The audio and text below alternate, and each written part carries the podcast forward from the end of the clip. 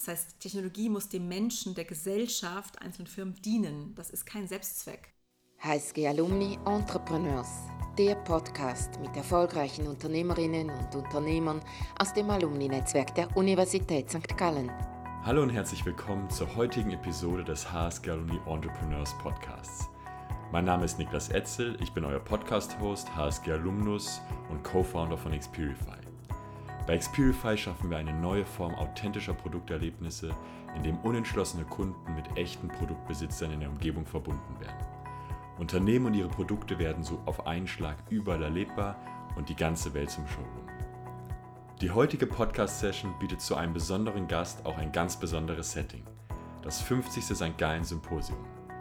Ich sitze deswegen heute hier in St. Gallen mit Nicole Büttner-Thiel, welche als Mitgründerin und CEO von Merantix Labs als Pionierin die KI-Landschaft in Europa prägt. Merantix Labs ist eine auf künstliche Intelligenz spezialisierte Beratungsfirma, welche unter anderem Bosch, Airbus oder VW zu den Kunden zählt und vom Wirtschaftsmagazin Bilanz zu einem der Top 10 KI-Startups gekürt wurde. Außerdem engagiert sie sich als Politikerin in der FDP für liberale Wirtschafts-, Technologie- und Europapolitik und gehört zu den Digital Leaders des World Economic Forums. Passend zum Thema der Jubiläumskonferenz Trust Matters wird Nicole Büttner-Thiel uns heute Einblicke geben in die unternehmerische und politische Entwicklung von KI. Welche Möglichkeiten bieten sich für Business, Politik und die gesamte Gesellschaft? Wo steht KI zwischen kühnen Zukunftsvisionen und Hollywood-Dystopie? Und welche Bedeutung hat das konkret für das Business von Mittelständlern bis zu Großunternehmen? Lass uns nun darauf Antworten suchen. Hallo und herzlich willkommen, Nicole. Hallo Niklas, freut mich hier zu sein. Ja, danke, dass du hier bist. Wir haben ja heute hier ein besonderes Ambiente. Wir sitzen hier gerade beim 50. St. Gallen Symposium mit Vertretern und Meinungsführern aus Wirtschaft, Politik und Gesellschaft. Und du warst heute ja auch schon Teil eines Panels über The Future of Work and Learning. Mhm. Es ist ganz klar, AI wird die Welt, auch die Arbeitswelt verändern. Was ist so eine der größten Veränderungen, die wir sehen werden? Also ich glaube, neben den ganzen Bedrohungsszenarien, die wir oft äh, sehen, möchte ich jetzt vielleicht eher mal eine große Gelegenheit und Opportunity highlighten, die ich, die ich da sehe. Und zwar, wir müssen eigentlich immer mehr Leuten äh, Zugang geben zu tollen medizinischen Lösungen, zu tollen Produkten, zu tollen Dienstleistungen, haben dafür eigentlich immer weniger Ressourcen und wollen ja auch immer ressourcensparender, bewusst mit unserem Planeten umgehen. Und ich glaube, da ist AI einfach ein sehr, sehr großer Hebel, das wirklich effektiv ähm, an, an die Menschen zu bringen. Lass mich ein Beispiel nennen, Medizin. Ja. Ähm, wir sehen das jetzt in dieser Covid-Pandemie, weil es ist ja auch inmitten der, der, der, der zweiten Welle, glaube ich, sind wir noch. Ähm, die Frage, wie können wir eigentlich gut äh, Gesundheitsversorgung an die verschiedensten Teile in der Welt bringen. Ja. Und ich glaube, da ist äh, sozusagen nicht die Frage, wem nehmen wir einen Job weg, sondern wem geben wir eigentlich Zugang zu medizinischen Lösungen zum Beispiel, die die Person sonst nicht hätte. Beispielsweise durch automatisierte Befundung, ähm, durch äh, Vorschläge zu Therapieformaten und so weiter. Warum wird denn so häufig vor allem diese Seite eben die, die die Arbeitswelt, also nicht nur die Entlastung, sondern vor allem eben äh, in Verbindung gebracht mit AI, mit genau diesen Szenarien, die du genannt hast, diese Horrorszenarien, entweder äh, irgendwas, was uns beherrscht oder halt lauter Stellen, die abgebaut werden. Überleg mal, hast du schon mal einen Hollywood-Film gesehen, in dem AI vorkam und es hatte ein Happy Ending? Nein, noch nicht. Nee. So, genau. Ich glaube, das ist eins der Hauptprobleme. Wir ja. haben wahnsinnig viele dystopische Filme zu dem Thema, zu Technologie-Thema. Das ist vielleicht auch spannender für so eine Storyline, wenn ich jetzt einen Film schreibe. Ja. Und ich glaube tatsächlich, dass die Macht der Bilder eben sehr stark ist und das hinterlässt einfach auch seine Spuren. Und solange wir natürlich ähm, uns nur mit diesen Angstszenarien beschäftigen, auch medial, äh, bleibt es einfach hängen und verhaftet auch in den Gedankenmustern. Und ja. ich glaube, ähm, wir könnten da einfach positive Gegenbeispiele schaffen. Absolut. Wir haben ja auch heute hier beim Symposium das, das Grundthema Trust Matters, also mhm. Vertrauen. Mhm. Und das ist ja, du hast gerade angesprochen, auch im medizinischen Bereich zum Beispiel ein, ein ganz großes Thema, auch eine ganz große Chance für AI. Mhm. Wie siehst du die Möglichkeiten, dass dieses Vertrauen geschaffen wird? Ist das einfach eine, eine Gewöhnung, dass zum Beispiel viel mehr Aufgaben auch dann nicht durch den Mensch übernehmen werden müssen? Ähm, oder siehst du noch andere Hebel, das, das zu beschleunigen? Also ich glaube, zunächst mal äh, muss ganz klar sein, warum ne, setzen wir überhaupt Technologie ein? Und für mhm. mich ist es ganz klar einfach ein Mittel zum Zweck. Das heißt, Technologie muss dem Menschen, der Gesellschaft, einzelnen Firmen dienen. Das ist kein Selbstzweck. Ja. ähm, da befinde ich mich auch manchmal so ein bisschen im Tango mit unseren Entwicklern, weil natürlich es gibt auch ähm, na, also tolle Programmiersprachen, man kann schöne Modelle bauen. Für mich, und das treibt mich auch an, ist eigentlich immer die Frage, welchen Impact können wir eigentlich damit haben? Und ich glaube, diese Frage sollten wir uns noch viel mehr stellen. Wofür wollen wir eigentlich Technologie verwenden mhm. als Gesellschaft? Das wäre vielleicht auch mal ein guter gesellschaftlicher Diskurs sogar. Das ist mal eine Dimension. Das zweite ist, ich glaube, wir müssen aufhören, Vertrauen und Regulierung gleichzusetzen. Ich glaube, unser Ansatz war hier in Europa viel, oh, wir trauen dem nicht so ganz, dann regulieren wir das mal ganz stark. Ja. Ich glaube, Regulierung ist notwendig und das schafft ein wichtiges Rahmenwerk für KI, aber das schafft ja nicht automatisch Vertrauen. Und ich glaube, das müssen wir differenzieren und da auch einen differenzierten Diskurs führen. Und das führt mich auch zum dritten Punkt. Und da nehme ich mich jetzt mal selbst und meine Kollegen auch, die Technologien bauen, in die Pflicht. Ähm, da müssen wir eben auch Gesicht zeigen und Farbe bekennen und sagen, hey, wir bauen Lösungen und wir wollen das verantwortungsvoll machen, wir wollen das machen ethisch, wir wollen das machen, dass Leute auch diese Lösung nutzen können, gerade wenn es um sensible Daten geht im Gesundheitsbereich, wenn es vielleicht um Bildung geht, Daten von meinen Kindern, wie die sich in der Schule verhalten und so weiter. Wir wollen das machen und hier, wir stehen hier als Gesichter und Menschen und stehen dafür auch gerade. Und dann haben wir die Chance, auch viele Diskussionen, die wir führen rund um Bias, ja vielleicht auch ähm, aktiver zu führen und ja. bewusster zu führen und da mehr Leute auch einzubeziehen in diese Diskussion. Ja. Da sind ja auch, du hast gerade angesprochen, häufig Datenschutz ein Thema in dem Bereich, mhm. ne, ähnliche Sachen. Da sind die Leute natürlich auch gebrandmarkt, ähm, sehr stark. Ähm, siehst du da in Europa vielleicht auch einen Standortvorteil oder einen Vorteil dadurch, dass eigentlich ja gewisse Datenschutzthemen relativ stark sind, ein gewisses Vertrauen auch in Institutionen da ist, ähm, vielleicht eher etwas übersteuert wird, wie du, wie du, mhm. du gerade gesagt hast, aber eigentlich, wenn man schafft, diese Balance hinzubekommen, wir eigentlich hier sehr, sehr starke Unternehmen im, im KI-Bereich aufbauen können. Ähm, absolut. Ich glaube, das, ist, das kann auf jeden Fall eine Chance sein. Und wir haben das ja auch mit der DSGVO gesehen, mit der Datenschutzgrundverordnung auf ja. europäischer Ebene.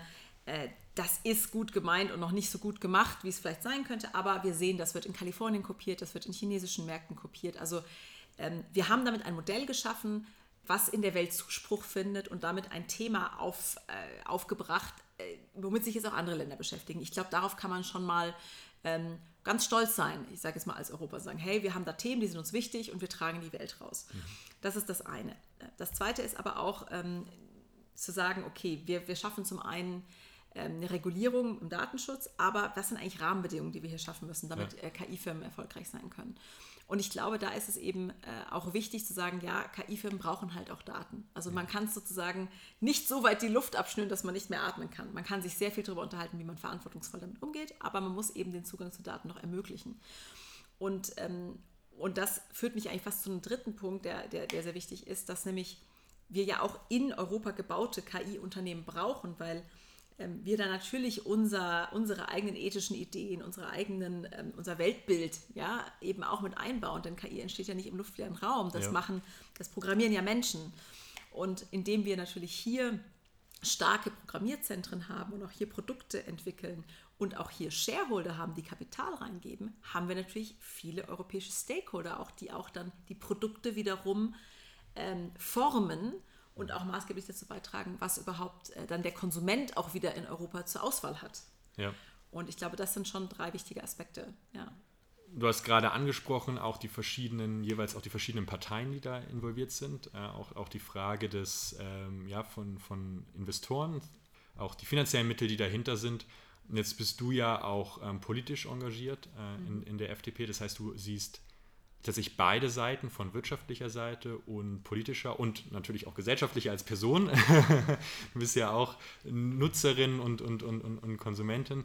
Wo siehst du an dieser Schnittstelle aktuell die größten Reibungen? Wo siehst du die größten Schwierigkeiten? Ist es einfach das Geld, das draufgeworfen werden müsste? Müssen wir mehr Mittel haben? Oder, oder wo sie, wo, was, was stört dich momentan am meisten? Was stört mich momentan? Also ich lasse mich mal erst eine Brücke bauen, weil ja. ich glaube, wir sind ja hier auch da, Trust Matters, um sozusagen nicht zu divisive zu sein, sondern ah, auch ein paar Brücken zu bauen. Absolut. Ähm, lass mich mal anfangen mit einer Brücke, nämlich ähm, Human Resources. Ich glaube, es ist ähm, in der Politik, aber auch im KI-Sektor, auch in Unternehmen, einfach eine Herausforderung, die richtigen Leute zu finden, Ähm, und äh, vielleicht aus unterschiedlichen Gründen. Ne? Ich habe in der Politik, ähm, ich glaube, ist, ist, ist Human Resources ein bisschen broken, um ehrlich zu sein. Also ich glaube, man braucht viel mehr Quereinsteiger, man braucht viel mehr Leute mit keinem eindeutig politischen Profil, die mhm. einfach dazukommen können mit ihrer Expertise. Die müssen ja auch nicht Berufspolitiker werden, die können ein, zwei Legislaturperioden machen, dann können sie was anderes machen. Diese Durchlässigkeit fehlt mir systematisch. Ja. Und ich glaube, das brauchen wir mehr. Ähm, Im KI-Bereich, ich versuche jetzt mal diese Analogie zu bauen und vielleicht hinkt der Vergleich auch ein bisschen, aber äh, ist es eben auch so, dass wir quasi gar nichts, da kennen wir sozusagen diese, diese klassischen KI-Profile weniger, weil eigentlich die formalen Ausbildungswege dahin gefehlt haben. Und da ist HR tricky, weil man eben die ganze Zeit improvisiert. Oder ich habe in meinem Team Astrophysiker, Maschinenbauer, auch Leute, die in Computer Vision promoviert haben, Neuroscientisten. Also das ist ein bunter Mix. Ja. Und ähm, ich glaube, das ist aber auch das Erfolgsrezept, da gute Produkte zu bauen. Und ich glaube, genauso wäre das auch ein besseres Rezept für Politik und, ähm, und, unsere, und unsere Parlamente und Ministerien. Also, dass man mehr Diversität eigentlich jeweils da drin hat, verschiedene Richtungen, aus denen die Leute kommen, verschiedene Bereiche, als jetzt, ja, vielleicht die, die jeweiligen, die aktuell vertreten sind. Genau, genau. Ich glaube, dass das, ähm, also wir beschäftigen uns ja im KI-Bereich sehr viel mit Bias und das hängt natürlich auch damit zu tun, wer die Software macht. Ne? Ja. Da kann man sozusagen sagen, okay, da haben wir jetzt so ein Bias zu was ich beispielsweise in den USA zu äh, US-amerikanischen Männern. Das versuchen wir irgendwie äh, zu, zu fixen. Und da hat natürlich der Tech-Sektor auch manchmal ein Diversitätsproblem. Und ich glaube in der Politik genauso. Da brauchen wir halt Experten und Expertinnen, die ähm, in ihrer, mit, ihrem, mit ihrem Blickwinkel beitragen. Und das zweite äh, Problem, wenn ich jetzt hier schon mal anbringen darf, was ich alles, was ich alles gerne besser Dein Wunschzettel, würde, bitte genau. sehr. Ja. mein Wunschzettel ist, ich glaube ja, ähm, Geld spielt da eine Rolle. Ich würde aber sagen, gebt doch uns Tech-Startups weniger Almosen. Wir stehen gar nicht so auf diese Förderprojekte, sondern werdet doch mal Kunde bei uns. Also ich fände es viel spannender, wenn die Politik diese Produkte auch selbst nutzt, wenn Ministerien das selbst nutzen, weil das ist ja ein riesiger Teil unserer Wirtschaft und unseres Wirtschaftskreislaufs. Das hätte den schönen Side-Effekt, äh, ne, wir denken weiterhin unternehmerisch, Krieg, es regnet nicht Geld vom Himmel, Manna. Ja. Und ähm, es digitalisiert vielleicht auch noch den ein oder anderen äh, äh, Regierungsapparat. Ja? Zwei Fliegen mit einer Klatsche geschlagen. Genau, also, äh, vielleicht können wir darüber ja mal nachdenken. Mhm. Und was, was siehst du da als, als Barriere, warum das nicht so ist? Also können wir jetzt sagen, okay, sind die einzelnen Regierungsorganisationen ja relativ nah dran oder wenn es auch gefördert wird, wo siehst du da die Schwierigkeit?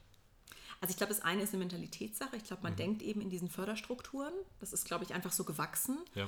Und ähm, das ist vielleicht auch, wenn es um äh, Grundlagenforschung geht, auch der richtige Ansatz. Das ist auch eine staatliche Rolle, sehe ich ganz klar so.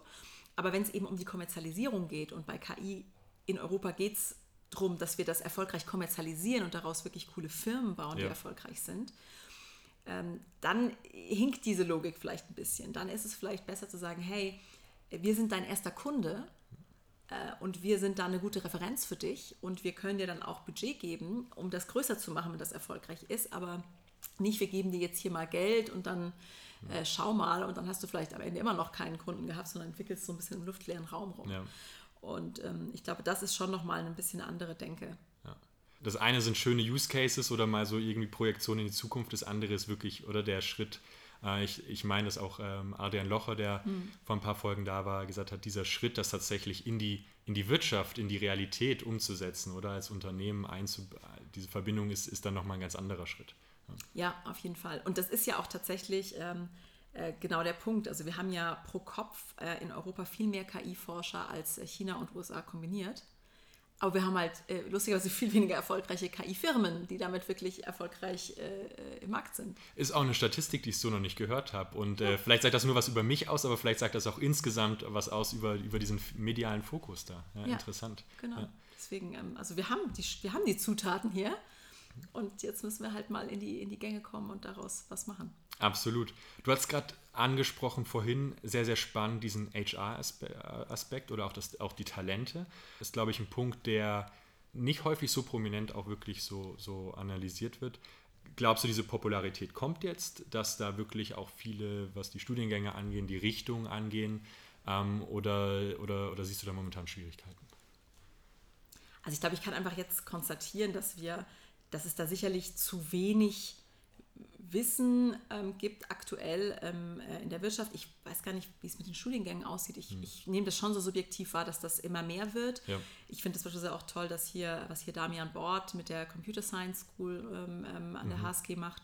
Das ist, glaube ich, der richtige Schritt, da verschiedene Welten zusammenzubringen und ähm, äh, da eben auch an der Wirtschaftsschule ein Statement zu machen und sagen, okay, wir wollen uns mit Technologie äh, da vermehrt auseinandersetzen. Das ist, glaube ich, gut. Ja.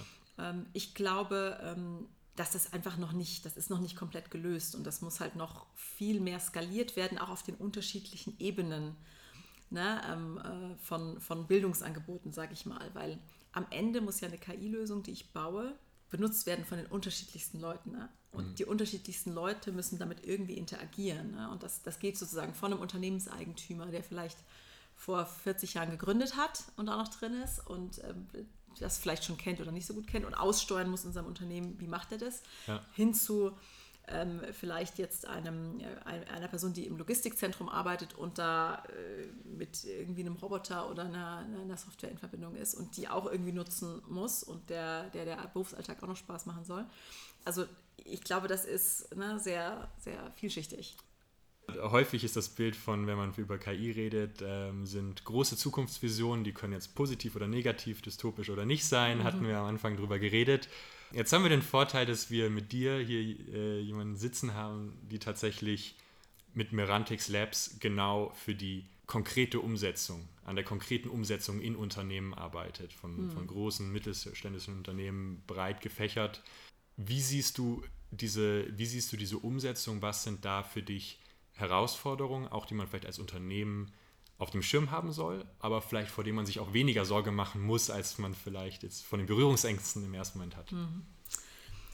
Ja, wichtige Frage. Ich hole da vielleicht noch mal ein bisschen aus. Also mhm. ich sitze ja quasi als ausgegründete Firma in dem größeren Schirm Merantix. Und Merantix baut KI-basierte Firmen und Geschäftsmodelle neu auf von Grund auf. Also wir bauen in verschiedenen Vertikalen irgendwie coole Startups im Medical Imaging oder im äh, autonom fahrenden Autos ja. ähm, und so weiter. Da ist natürlich eine sehr, sehr große Expertise, was datengetriebene und KI-basierte Geschäftsmodelle angeht. Und äh, als äh, Tochter, als eine der Ausgründungen sitzt da Merantix Labs, das ist das Team, ähm, das ich gegründet habe und führen darf.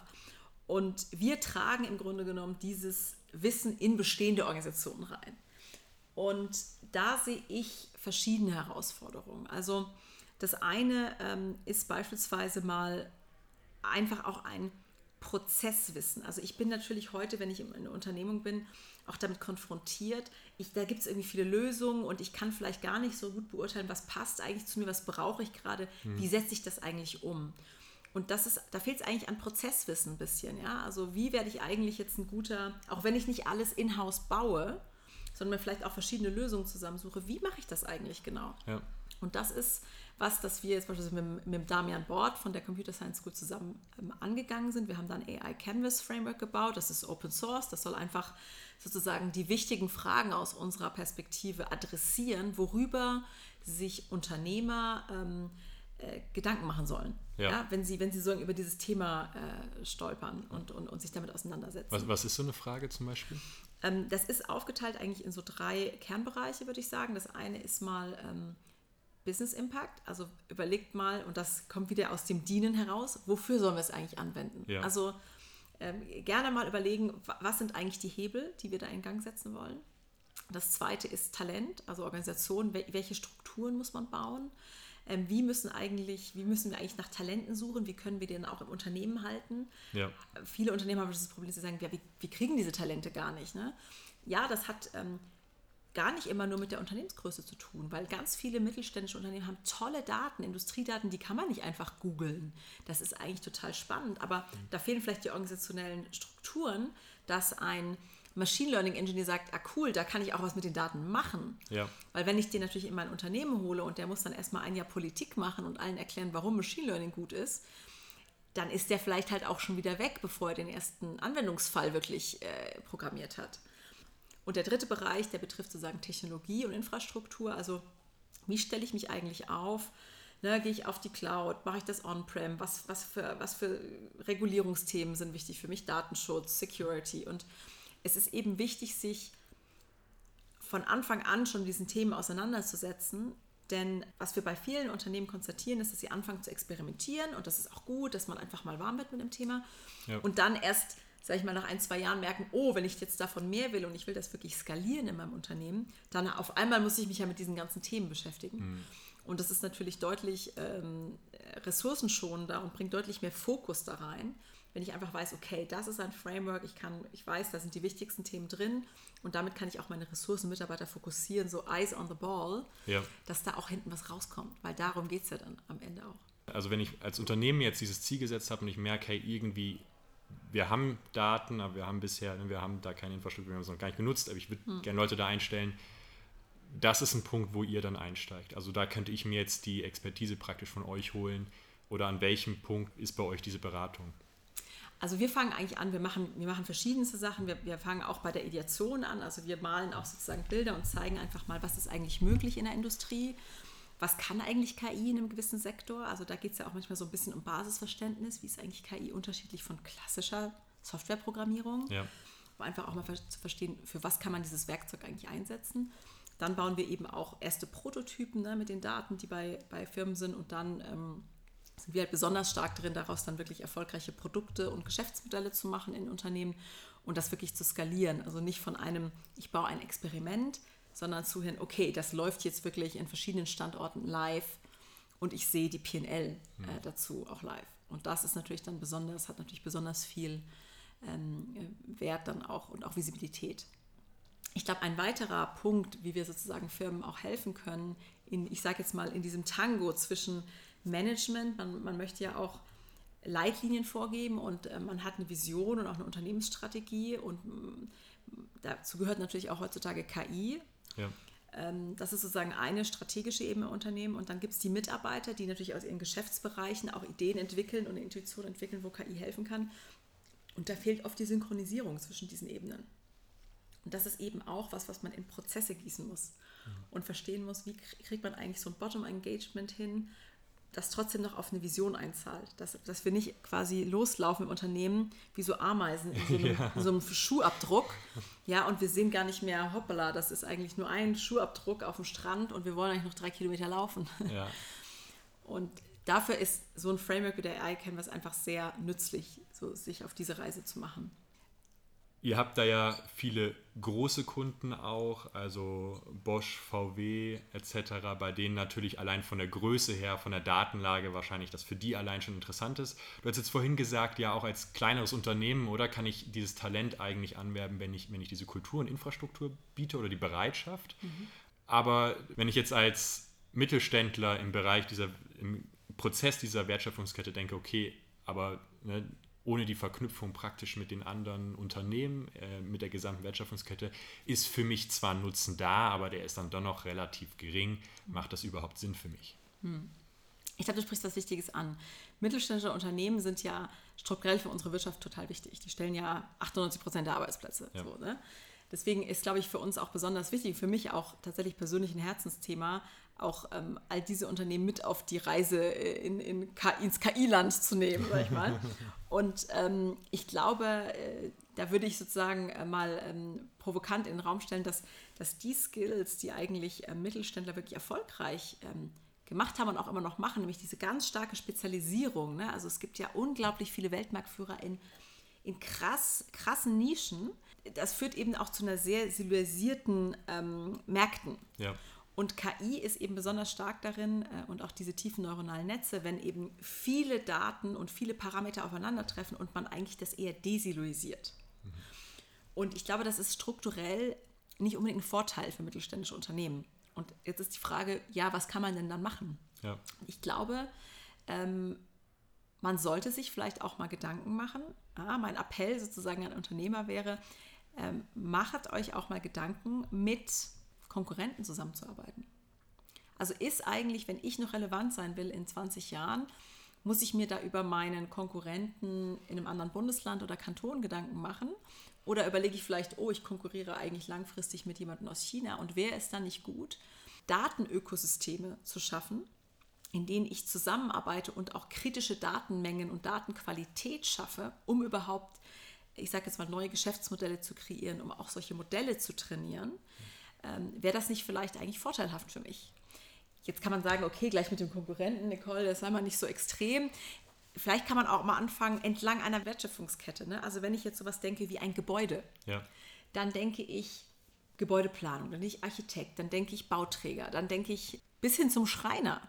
Und da sind ja wahnsinnig viele äh, Stakeholder, die an so einem Gebäude mitwirken. Und wenn ich jetzt aber frage, ja, wie verknüpft arbeiten die eigentlich zusammen und wie kann man vielleicht die ganzen, den Arbeitsflow optimieren, wie kann man eigentlich beispielsweise Kosten besser, besser hatchen, wie, also äh, dann denke ich, das ist noch nicht so verknüpft. Das ist noch sehr silurisiert und da sehe ich einfach sehr, sehr viel Potenzial. Ja, riesiges Potenzial da. Nicole, zu dir. Du hast an der HSG studiert, hast dann im Banking angefangen, Fast Forward, Entrepreneurin, KI. Was ist passiert? ja, genau. You took a wrong turn somewhere. ähm, oder vielleicht auch a right turn. genau. Ähm, ja, du, äh, das ist tatsächlich so. Also ich, ähm, ich sage jetzt mal beispielsweise zu, dem- zu dem Thema ähm, Unternehmertum. ne? Also ich war jetzt nie jemand, der gesagt hat, ich war jetzt nicht mit zwölf und wusste, ich will mein Unternehmen gründen. Ich bin die geborene Entrepreneurin. Ja. Sondern ich wollte eigentlich, ich habe an der, H- äh, an der HSGV-Welt studiert, ich wollte in Entwicklungshilfe gehen. Ich hatte eigentlich nach dem Studium ein Offer bei der Weltbank in Ghana anzufangen und äh, nett mit meinen Ökonometriemethoden äh, Treatment Effects von Bildungsprogrammen zu analysieren und habe dann irgendwie gemerkt, ups, das ist aber doch nichts für mich. Ich würde jetzt nicht so gerne in Accra wohnen und habe dann in letzter Minute noch ummanövriert, äh, habe dann in Paris bei einem Hedgefonds angefangen zu arbeiten und ähm, bin ehrlich gesagt dann in, in die Richtung Tech und auch äh, in die Richtung Entrepreneurship gegangen, Ja. ähm, als ich angefangen habe bei meinem ehemaligen Stanford-Professor zu arbeiten bei dem ich so spieltheoretisch ein bisschen gearbeitet hatte während des Studiums. Und der hat eine Tech-Firma in Palo Alto. Und für den habe ich dann angefangen, ähm, in, einem, in, einem, in einer kleinen Firma, ne, recht unternehmerisch, so einen Bereich zu leiten, ähm, Business Development. Und dann eben war auch mit Technologie konfrontiert, weil wir sehr viele Softwarelösungen gebaut haben. Also zum Kontext, Paul Milgram, der hat da auch einen Nobelpreis mittlerweile gewonnen, der hat äh, so Auktionsformate erfunden, diese ganzen Telekom-Spektrum-Auktionen. Und da ging es eben immer darum, sehr technische Anforderungen in Auktionssysteme zu übersetzen und das dann aber auch wieder Boardroom-ready zu machen. Und da haben wir eben auch viele Machine Learning-Komponenten verbaut. Und das fand ich total spannend. Ich war total fasziniert davon, wie Ingenieure denken, wie wir das, äh, eine Software zu bauen. Ich fand das wirklich sehr, sehr spannend. Und ähm, das war mein Segway dann in Machine Learning, würde ich sagen. ja. Und äh, da gab es auch noch ein paar Anknüpfungspunkte aus dem Studium. Also so Ökonometrie äh, kann ich gleich mal Werbung machen, ist gar nicht so ein schlechtes Studium, weil zumindest ähm, einige der Grundlagen, die jetzt im Machine Learning auch gar nicht so irrelevant sind, ähm, wurden da schon auch gelegt. Also das war so das Thema ähm, Machine Learning. Und ich glaube, was mich an Entrepreneurship so ähm, gereizt hat, war einfach, wie viel man da gestalten kann. Und ähm, wie viel man eigentlich ähm, ja, da selbst bewegen kann. Ich weiß auch gar nicht, ob ich jetzt noch auf dem normalen Arbeitsmarkt vermittelbar bin. Unvermittelbar. Aber im positivsten Sinn. Vielleicht im positivsten Sinn, genau. Und habe dann einfach gemerkt, auch als ich ähm, eine starke äh, Entrepreneurin als Chefin gehabt habe, Mensch, das finde ich cool, das will ich auch machen. Ich will auch was aufbauen. Und so bin ich eigentlich dann erst recht spät äh, dazu gekommen, ne, mit Ende 20, äh, dass ich da mein, mein, mein erstes ähm, Unternehmen gegründet habe. Aber bin Gott froh, dass es so gekommen ist. Spannend, stark, ja. Also für alle, die äh, im Studium sind oder, oder gerade auch abgeschlossen haben, man muss nicht von Anfang an da den, den klaren Punkt schon haben. Vielleicht einfach mal da bei einem, bei einem Unternehmen in Berlin, das wir jetzt kennengelernt haben, einfach mal bewerben, mal gucken, wo es hinführt. Ähm, der Welt von KI äh, steht, steht die Zukunft offen. Äh, unser Podcast dem leider nicht, äh, denn der hat sein Ende jetzt erreicht. Nicole, vielen, vielen Dank für die Zeit, die du genommen hast. Auch die, die große, breite Welt von KI und von dem, was du machst und was, was ihr macht äh, bei Merantix Labs, ähm, runterzubrechen in was, was man in einen kurzen Podcast packen kann und was, was äh, ich auch verstehe als jemand, der sehr weit weg davon ist. Vielen, vielen Dank dafür. Und für alle Zuhörer, die jetzt Teil von Merantix Labs werden wollen, vielleicht sich bewerben wollen, Richtung KI gehen möchten oder sich einfach mal mit dir austauschen, wie kann man dich am besten kontaktieren? LinkedIn, aber bitte schreibt eine Nachricht dazu. Also, was euch interessiert oder welcher Punkt, weil sonst ist es äh, schwierig, in Gespräch zu kommen. Genau, gebt ein bisschen Daten, könnte man sagen. Genau. Gebt ein wenig Preis. Ganz bisschen. Hilft. Hilft immer. Vielen, vielen Dank. Ähm, genau, also bei LinkedIn, auch wir freuen uns natürlich immer über Feedback und von euch zu hören. Einfach per LinkedIn, auch da wieder eine kurze Nachricht, äh, wärmt das Gespräch immer auf. Oder an niklas.etzel.hsgalumni.ch. In diesem Sinn, Vielen Dank dir, Nicole. Vielen Dank euch fürs Zuhören und bis zum nächsten HSG Alumni Podcast. Danke, Niklas, für das schöne Gespräch.